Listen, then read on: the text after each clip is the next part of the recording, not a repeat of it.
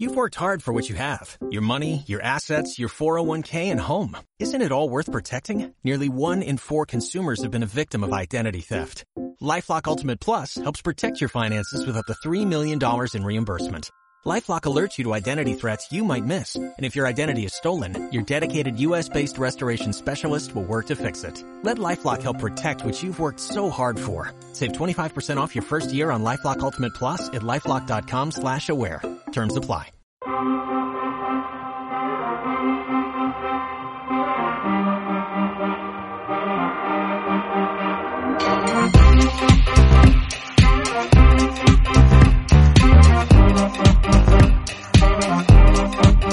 ¿Qué pasa, gente? Bienvenido a Afroditas Club, eh, o Club, como si, depende si lo queréis decir bien o mal. Eh, eh, una, una semana más eh, no sé por qué seguimos, pero, pero seguimos. O sea, esta- el aburrimiento es lo que, es lo que tiene. Como toda la semana tenemos a Marina Lobo. ¿Qué tal, Marina? ¿Qué tal? Que cada día empiezas peor. O sea, en vez de, en vez de mejorar los inicios, los vas empeorando, tío. Claro, muy mi, mi superpoder. mi superpoder es ese, tío. Sí, sí, no, lo está súper trabajado ese superpoder, ¿eh? Hoy tenemos eh, a una de nuestras dos sexólogas favoritas, Erika. ¿Qué tal? De piña colada. ¿Cómo estás? buenas. Muy bien. Muy seguro. Sí. Fíjate Dentro de lo mucha- que hay, muy Fíjate que bien. estás dando mucha rabia, estás dando mucha rabia ahora mismo, ¿eh? Con ¿Te esta. has teñido el pelo? No, ya lo te- se me ha desteñido. Ah, O sea, vale. se- ha ido ya perdiendo color. Sí, No, pero que hay gente que está muy jodida y, y lo está pasando muy, muy mal. Y entonces yo creo que estoy bien en comparación. A ver, siempre hay alguien que está en la mierda. Por eso, quizá porque parte de mi otro trabajo es, es hablar con gente que está muy mal y por eso a lo mejor tengo la realidad un poco más ajustada. Puede ser, puede ser. Y hoy tenemos de invitado a Darío Adanti, de la revista Mongolia. ¿Qué tal, Darío? Muy bien, bueno, muy bien también, muy bien para la extraña circunstancia en la que estamos. Que, que es extraña y que es inédita, ¿eh? Estamos viendo un momento único en la historia de la ¿Qué humanidad. Ah, o rabia, sea, tío? porque, no, yo la verdad, mira, esto me lo decía un amigo periodista hablando ayer con él. Eh, lo que, lo que, esto no os quiero panicar, pero es la realidad. Lo que estamos viviendo es histórico en la historia de la humanidad, van a ser millones de muertos y cuando salgamos de este en dos años el mundo va a ser otro y va a haber cambiado para siempre.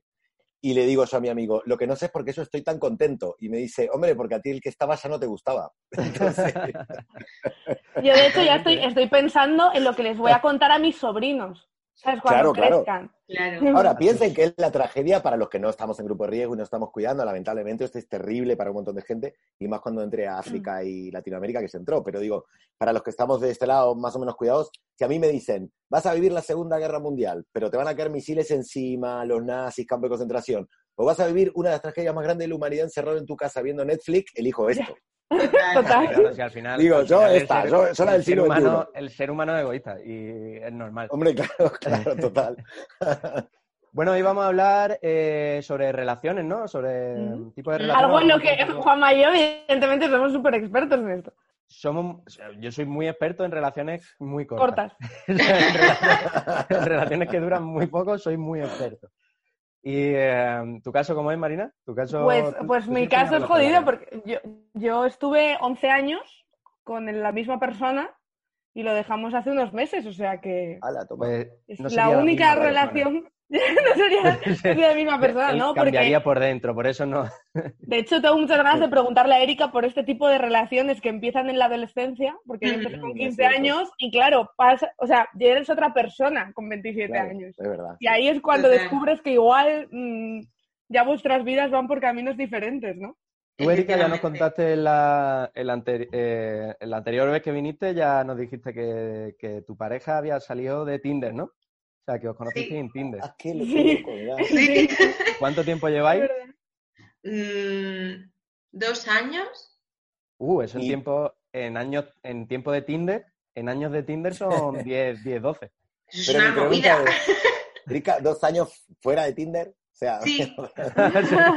Sí, Dos años. Dos años fuera de Tinder, sí, sí, que hay que aclararlo, es verdad. Respeta- respetando el rollo de hablando por Tinder, pero no dando ningún match. ¿Sabes? Siempre dando a, a noes, mientras que habla Pues con... es es súper, pues, es curioso porque, claro, cuando tú ya te desinstalas la aplicación, si te la vuelves a instalar, las conversaciones que tenías no se quedan. Ah, Porque cuando ya habían pasado unos meses y, y ya teníamos una relación de pareja, me dijo, hostia, pero ¿no viste el último mensaje que te mandé? Y no lo vi nunca. Y, y él Em, corriendo por el móvil, ¿sabe? Como en plan de destruir. el Y me escribió algo así como que se iba a quitar Tinder porque había conocido a una chica y tal, en plan rollo súper romántico, y yo eso nunca lo vi. O sea, que es Oh, como, pero, pero que había conocido a una chica que no eras tú. que era yo, Ah, vale, vale. Eres un rompesueños. es que podría pasar de Total. esa historia. No, si no, no lo contaría romántico. Es Muy el anticupido, tío. a una comida- Totalmente. Una comida terrible. Eh, mm, eh, vale, está, está genial. ¿Y tú, Darío? No, eso, bueno, primero que claro, yo tengo 49 años, con lo cual tengo... tengo- No, no es que tengo un largo historial. una menos una- margen de error, ¿no? No, realmente soy una persona de, de más de relaciones largas. Tuve mi primera relación larga que empezamos como a los 20, creo, y terminamos a los 25. Eh, después otra que empezamos como a los 27, 26, o terminamos en- bueno, no dijera, Otra que a los fueron como ocho 24 y años. terminé a los... a los, a los 19, hacemos el inverso. Y después, claro, con mi pareja, como pues estamos desde hace 10, y 15 años, creo que estamos más o menos juntos. Y en el estáis medio viviendo el periodo- confinamiento ahí. Sí, sí, sí, pero vivimos juntos hace muchos años también. Pero, y después el, el momento ese de pánico que tenés entre relación y relación a salir al mercado y que es como un pánico, porque sentís como una presión social terrible por tener que hacerte tú un currículum, tú lo que quieres Que se me ha olvidado, ¿cómo se hacía Es esto? terrible. Perdonad, pero yo la última vez que tuve que ligar eso. era Messenger. O sea, quiero decirte Claro. con esto. Es verdad, Bueno, claro. tú decirte, María, empezaste- tú- tú empezaste a ligar con Messenger y ahí te quedas. O sea, está súper. Pero es que no, no pasé de ahí. Para que vean la diferencia generacional, yo creo que nací en el 71, soy de la última generación que se masturbaba con la imaginación. Después, No, después yo, ya vinieron yo soy, yo tecnologías. soy muy, yo soy muy vintage para eso. A mí, También- a mí siempre me gusta tirar así. Muy Apoyo 70, un poco con ¿no? pornografía, pero voy. voy... Solo a nivel usuario. Eh, y Darío, ¿cómo has notado algún, alguna diferencia entre la convivencia ahora con el confinamiento y an- antes, antes convivíais juntos, normal, pero Sí. ahora obligado a estar en las cuatro paredes, ¿notas un poco la, la- la diferencia? No, la verdad que no, no por el caso de convivir, porque los dos tenemos trabajos eh, autónomos, digamos, entonces solemos trabajar en casa. Y después también hubo Ajá. periodos que nos fuimos a vivir, un periodo que nos fuimos a vivir a Estados Unidos y trabajábamos desde casa para España. Entonces también, digamos, porque aquí sí que, por ejemplo, a mí me toca de pronto ir un, un plató, a la tele, a la radio, lo que fuera, y por ahí no estoy un día, pero o ella también por su trabajo en eventos, de pronto, pero curramos en casa. Lo que sí yo noto es, claro, eh, hay, otro, hay otra tensión que tiene que ver con lo que estamos viviendo detrás de las puertas, Mm. que es cierta ciclotimia de todos, que estamos más vulnerables, a la vez estamos Mm. más predispuestos a enojarnos por tonterías, pero porque estamos teniendo un cúmulo de, vamos, de, de emociones que, que, que son por lo que estamos pasando, obviamente, ¿no?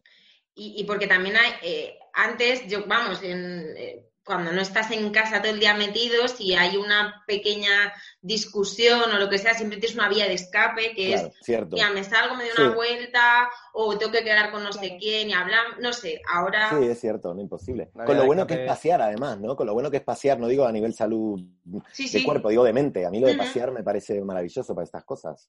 Total. Sí, pues, pues yo no, yo, yo, mm, yo al revés, yo el, eso de... mm, A mí me pasa al revés, el, el- el enfrentar una relación es lo que me acojona. Mm, O sea, yo estoy, estoy acostumbrado y estoy ya más cómodo en la soltería, claro. pero en algún momento sí que sé que empezaré una relación porque sí que me apetece. Pero me da mucho miedo eh, ese cambio desde ese lado de ya no tener que buscar. Mm. Es una cosa rara. O sea, ya el Sí. no tener eh, ese... A mí me gusta mucho el, el, el ligoteo, el... Y a todos. Claro, no, no te claro, creas, a mí no, eh, me da una especial fobia. Sí. Pero el rollo este de tontear y eso le gusta muchísima Bueno, el, flirteo, obviamente, es Eso. parte de, la- de las relaciones humanas, pero en cuanto a, por ejemplo, lo digo, los, los momentos de soltería, que yo tenía que salir a ligar, ahí me parecía un poco pánico todo, porque es que no sabes con quién te vas a encontrar. eh, si vas a tu casa ahora no. Después hay un montón de confusiones. Te doy un ejemplo absurdo. Tú sales, te pones súper borracho, te metes de todo. Después, obviamente, tienes gatillazo. En una relación normal se entiende. En otra, la otra persona empieza a paranoiarse que es por ella, que si acaso no sé Mm. qué. Tú se lo quieres explicar y Sí, quedas sí. como que te justificas. Y O se te cuesta luego más Ese es explicar. mi día, ese es o te- mi te día a día. mucho más. Ese es mi día a día, gatillazos y, y, ra- y rayadas O hasta que se te olvida y va a la siguiente. a mí lo que, me, lo que me da pereza de ligar realmente es que no me interesa el, resto de personas, me intereso yo misma. Es lo que te digo. Entonces, ¿Cómo, claro, cómo, cómo? O sea, para Espérate, mí- pero- que no, para no mí entiendo, sí. escuchar a otra gente y su vida no me apetece. Claro. no, ¿sabes? tío, a, mí, me- a mí me parece muy... a O mí me sea, parece- claro. A mí me parece muy interesante. De hecho, a mí me pasa totalmente lo contrario. A mí me encanta cuando quedo con una chica por Tinder. Me encanta que me cuente su historia, ¿sabes? Eh, pero me da mucha pereza contar la mía. Claro, pues a mí me gusta hablar de mí, pero ves que me cuentan no me, no me gusta, ¿sabes? Claro, La es que ahí una buena ya la personalidad. Una malísima persona. No, pero sí que es verdad que una cosa que se dice mucho cuando se está empezando a conocer gente, ¿no? Y sobre todo en plataformas como Tinder, es el rollo de eh, cada conversación que empiezo tengo que hacer el mismo, la misma entrevista de, y bueno, ¿y a qué te dedicas? ¿Y qué te gusta? Y, y llega un punto que dices, mira, o tengo dos conversaciones y punto, o sudo ya porque estoy harta de, de- de sentir que es la misma conversación siempre, o casi igual. Digo, además, ¿cómo retienes todo eso? O sea, ya les tienes que guardar como si fuera hermano mayor, rollo Juanma, 28 años. plan, Con fichas policiales. Sí, sí, sí. "Ay, una pizza, es que es imposible. Con un croquis en, A mí en muchas la veces me ha habitación. pasado, claro, el peligro, el peligro que tenemos nosotros es que te confundes de personas. O sea, rollo Claro. de, no sé si la historia, o sea, entonces, le- pero tu madre, tu madre no me dijiste que fue enfermera en el Oh. Kosovo. Eh, yo, mi madre, sí, mi no tengo madre. madre. no tengo madre. tal. De repente, pero tú no decías que no te gustaban, yo qué sé, las manzanas. Oh, oh, eso me ha pasado muchísimo. ¿Cuándo Rollo de, eso, de, ¿no te acuerdas que me contaste no sé qué? Y ella, yo nunca te he contado eso. Y yo... Hay "Pues, que tirar de ¿por qué no me lo has contado?". conversación. Pero a una, a Hay una pregunta, a una pregunta como abuelo, como abuelo de izquierda. que, eh, a mí me parece haber notado, no sé, no sé si es verdad, pero en mi propia generación, ¿eh? no, no en la posterior, sino solo en la mía, eh, una evolución bastante, bastante contradictoria, pero también me parece a mí tan nociva como antes. Y era que pasamos del tabú, en que el sexo era totalmente tabú, eh, a pasar al consumismo completamente del sexo, en que lo que importa es cantidad, eh, tal, no sé qué, y no tu propio placer. O sea, lo que importa Sí, es cuánto por currículum supuesto, te tengas, llega- hiciste llega- tres orgías, cuatro posiciones y da igual si lo has llega pasado un punto bien que llega un punto que te, te obsesiona un poco eh, con el con el número. A mí ya ahora no me pasa porque eh, porque he madurado. Eh, pero- Desde que tienes bigote y desde que me he dejado el bigote mira, desde que me he dejado el bigote me pongo me pongo traje y tal. Eh, bueno por cierto esto es que ahora es que estoy grabando un estoy grabando un late night eh, 15 minutitos por si lo queréis Mm, ver de Expreso que está aquí abajo por si los, los seguidores de Afrodita queréis verlo también, pues, pues mira, pues son 15 minutos y, y no os va a mejorar la vida, pero tampoco la va a estropear, así que... Eh, ¿Qué digo? ¿Qué estaba diciendo? Ah, Del número. el número, el número que te obsesiona un poco, en plan de... Eh, uy, ¿cuántas llevo y no sé qué tal? Yo me he llegado a obsesionar. ¿En O sea, serio? no obsesionar, pero sí, lo, sí la contaba. Pero a mí me parece interesante lo que planteaba Darío. de sí que ha habido un salto a nivel de, de nuestra educación sexual o de todo lo que, lo que se sabe o la sexualidad que tenemos a nuestro alcance, ha habido un salto desde algo muy reprimido a algo que se sobreexplota. Y por eso, es, a ver, en consulta muchas veces, es que quiero que mi novia haga un squirt, o yo, o una chica que dice, no, es que yo vengo aquí porque yo quiero tener sexo anal y me, y me interesa muchísimo. Y, y hay veces que dices, bueno, es que lo haces porque realmente quieres o porque te bombardean que tienes que ser la persona más abierta, más liberada sexualmente, que más prácticas hagas, que... Ojo, que es hiper peligroso eso también. Sí, Claro, sí, eso sería que es la- muy frustrante, ¿no? También es muy Total, frustrante. total. Que diciendo que esto va a ser un placer único para ti, y si tú lo pruebas y no es para ti placentero, dices soy, soy Efectivamente. raro o la rara, ¿no? Me quedo con Claro. mi misionero y a tomar por saco, Total, claro. son muy del misionero, muy a favor. Donde haya una cama que se quite cualquier geografía.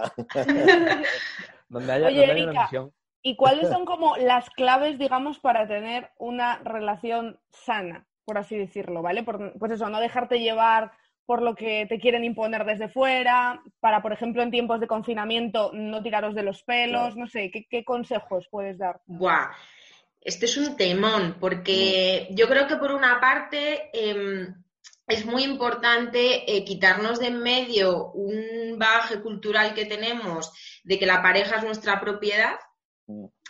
Y que eso nos influye tanto en cómo nos relacionamos con nuestra pareja como en cómo nos vemos en pareja. Claro tema celos, confianza, límites de las relaciones, está ahí.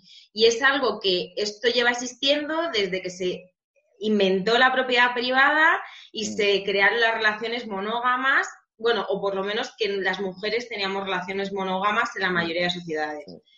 Entonces, claro, cambiar todo eso es muy complicado. Entonces, eh, lo típico que se dice, porque a veces se plantea como una serie de listas, ¿no? De qué tiene que tener una relación. Confianza, comunicación, respeto, libertad. Yo creo que sinceridad también, pero sobre todo sinceridad con uno y con una misma. Porque hasta qué punto la relación que tengo es la que busco o, o la que quiero o la que me han dicho que es la que tengo que tener. Mm. Y luego, en cuanto a tipos de relaciones, pues, bueno, yo os he preparado un esquema. Qué bien. Uh, me, encanta que la gente venga preparada a la Claro. vale. No como yo tampoco. Esto es hiper resumido, hiper generalizado, ¿vale? Pero, pero, eso, parece, pero eso parece, parece que ahora va a aplicar. Ahora, parece el, el, el, que sale. ¿Cómo era el que salía a dar la, charla? A la charla? Eh, ah, Fernando Simón. Fernando Simón. Ah, Fernando, Simón, Escucha, eh, Atiende que esto es la clave de las parejas. Claro. Bueno, a ver, esto vendría a ser. bien hecho, es bonito con colores, es que me encanta esto. claro, ¿tú, qué, creías? te, voy a, poner de nuevo el vídeo en grande para que solo salgas tú aquí. ¡Qué vergüenza! Bueno, a ver, sería como tres tipos de relaciones, ¿no? Aquí estamos hablando de relaciones que hay dos personas, cuando sí que hay más relaciones en las que intervienen muchísima más gente. O no muchísima, pero vamos, más de dos. Aquí vemos como que hay dos personas y lo que hace es que su relación se junta en una.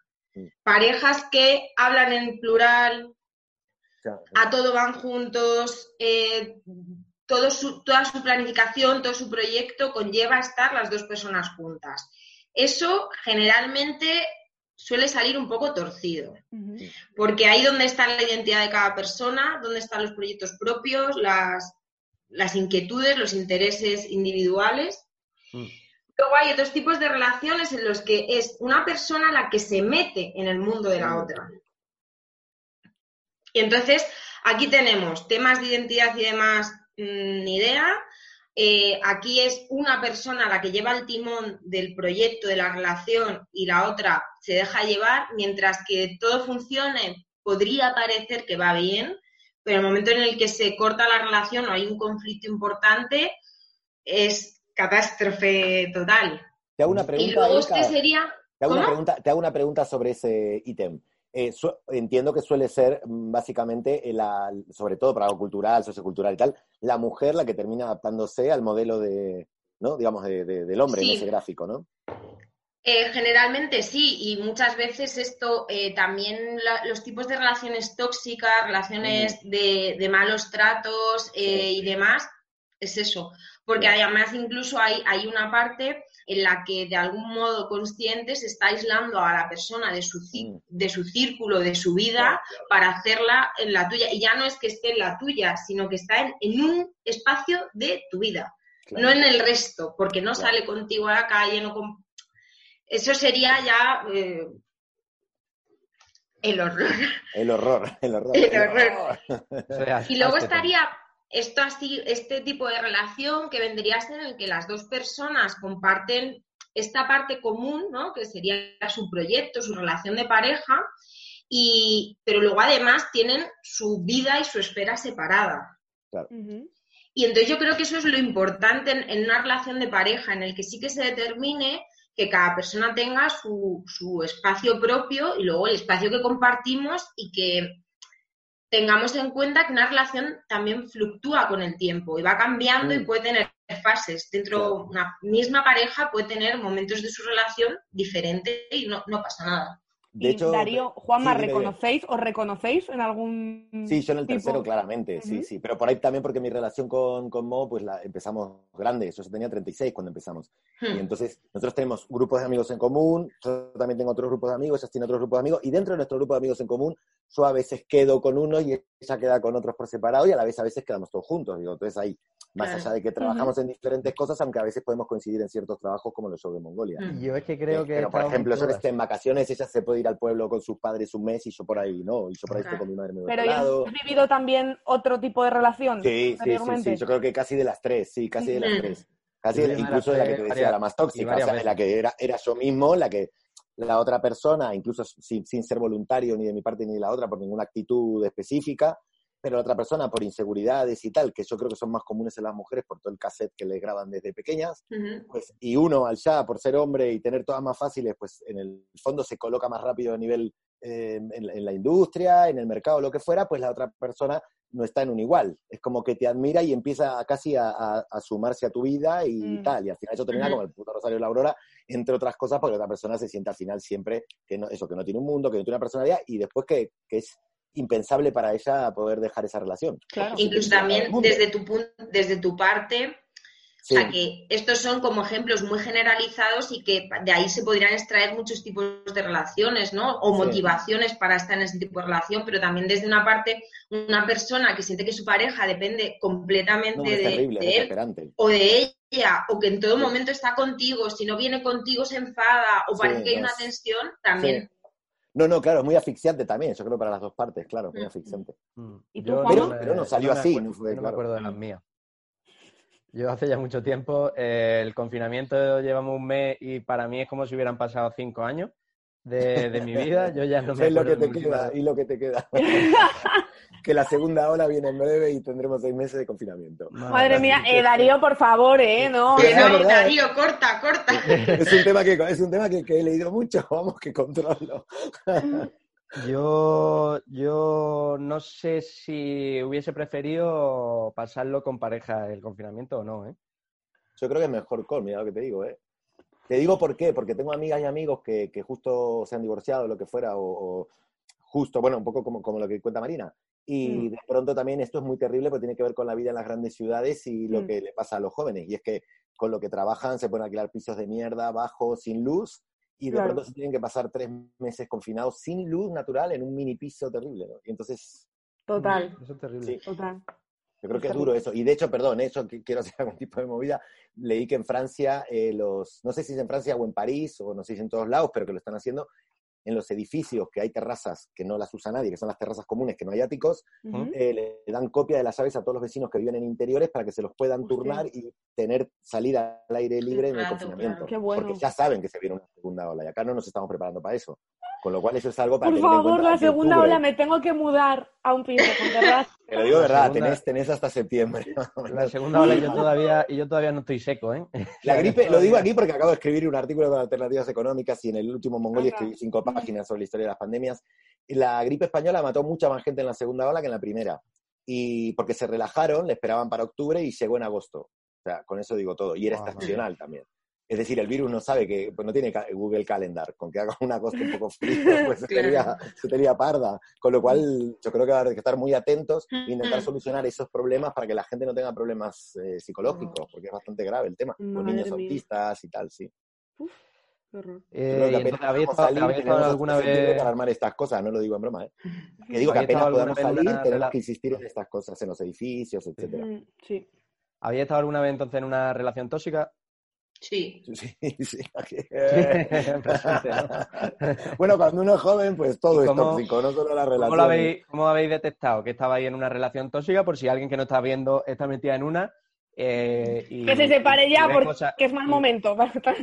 Sí, la verdad que sí. No, pero a lo Eh. mejor ve- a lo mejor está viendo cosas. Mira, saca un boli como para hacer más profesional esto. Eh, Como no tienes pizarra, eh, alguien que está viéndolo y está metido en una relación tóxica sin saberlo y, ve- y ve tips de.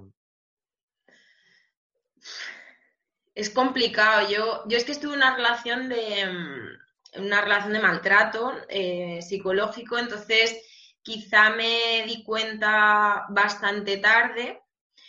Eh, porque ya no, creo que ya no entendía más humillaciones, o sea, como que ya la humillación de rollo estoy por ahí con otras chicas y te lo digo, ya fue como, ¿what? Y me costó mogollón salir de ahí. Me, me fastidió mucho cuando salí de ahí que hubo gente que me decía, es que no entendíamos cómo podías estar con él o cómo aguantabas tanto. y es como, pues si no lo entendías... Durante no lo, durante no lo, es cierto que no te lo dijeron, ¿no? Claro, entonces como yo creo que una persona que está en una relación tóxica eh, a veces puede tener indicativos para darse cuenta, pero muchas veces si la relación, o sea, la relación no se hace tóxica de la noche a la mañana, eso se va transformando, ¿no? Eh, y no necesariamente tiene que ser una relación de maltrato, también puede ser, bueno, pues que es una mala relación y ya está. Em, es complicado a veces darse cuenta y muchas veces desde fuera también, no metiéndonos en la vida de la otra persona diciendo lo que tiene que hacer, pero sí un poco, oye, te noto mal, hay veces, últimamente eh, te noto más triste, si quieres hablar conmigo, me da la sensación que puede, puede tener que ver con esto, lo mismo me equivoco, yo estoy aquí para lo que quieras, o sea, que desde que hay veces que ponemos el foco ¿no? en, la persona que está sufriendo esa relación y es que lo mismo ni siquiera ya tiene esa habilidad para mm. darse cuenta de lo que está pasando.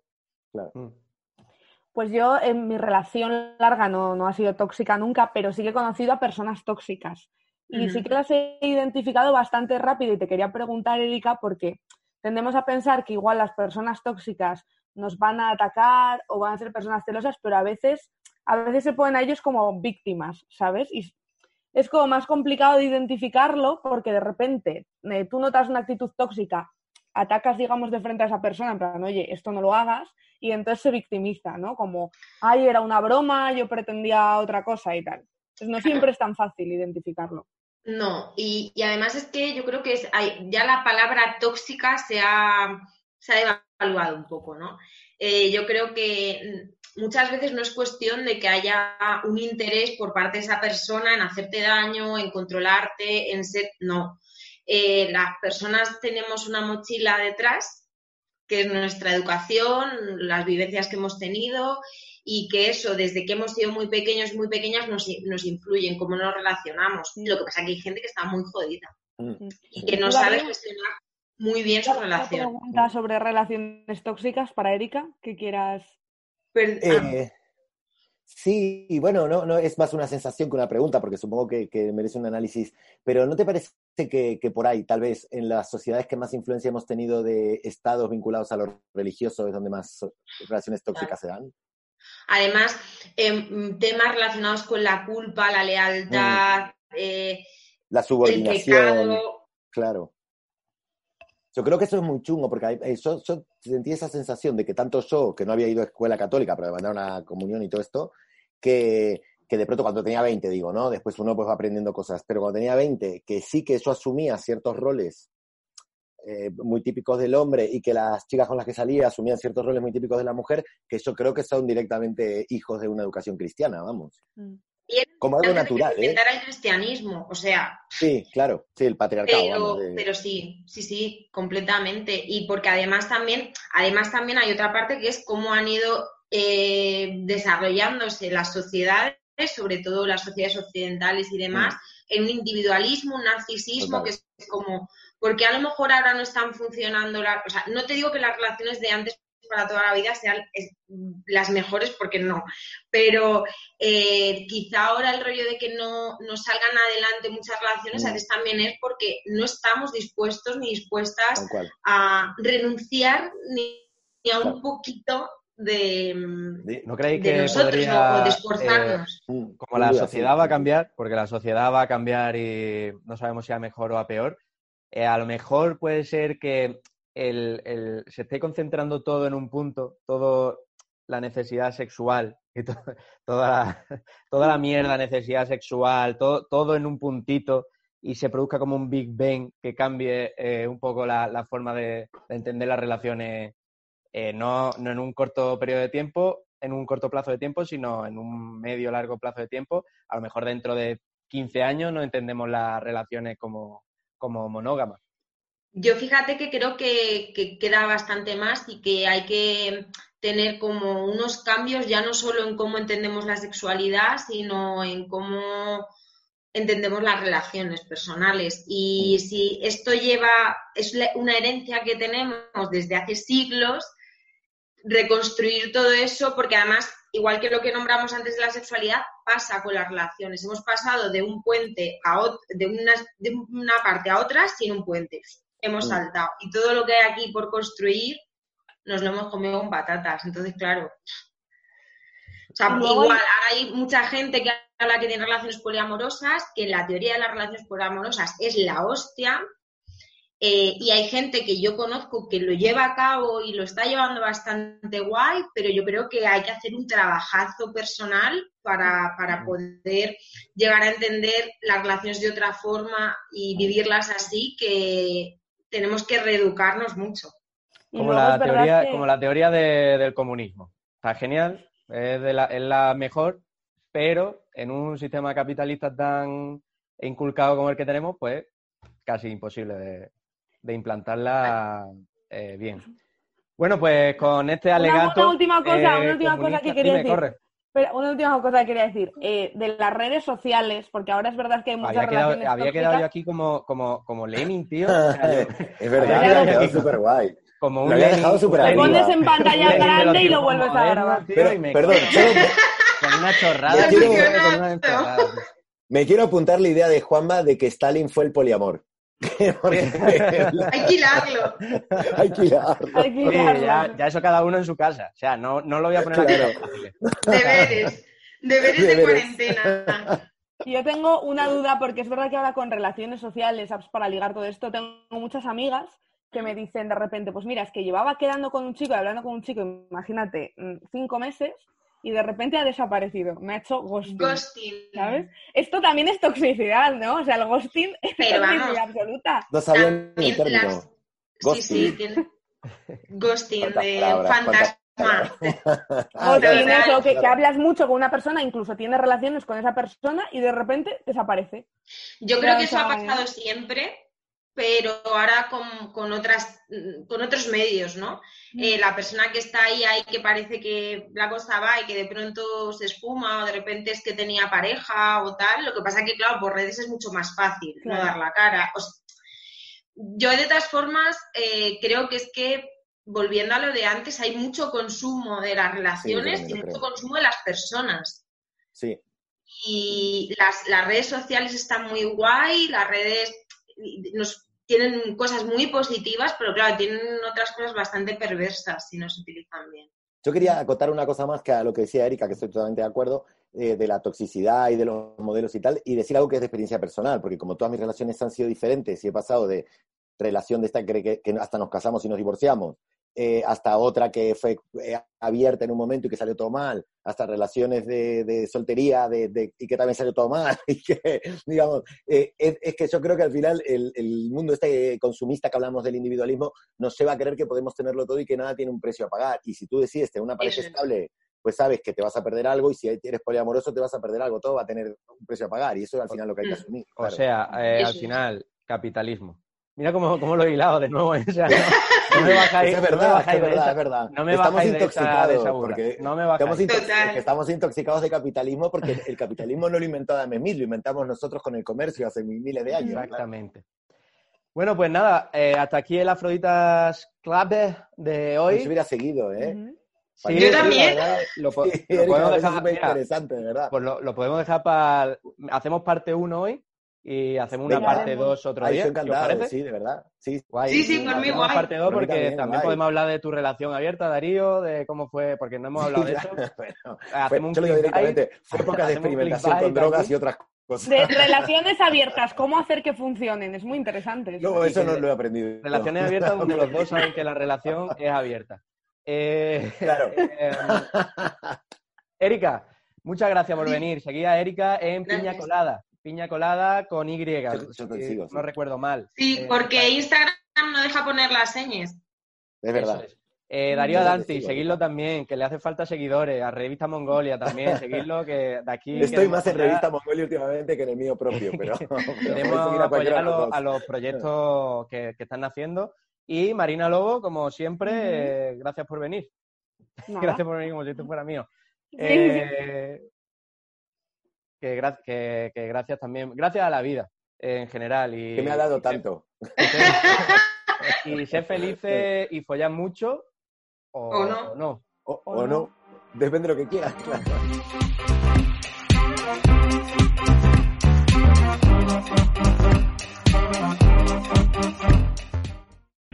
O'Reilly Auto Parts puede ayudarte a encontrar un taller mecánico cerca de ti. Para más información, llama a tu tienda O'Reilly Auto Parts o visita oreillyauto.com.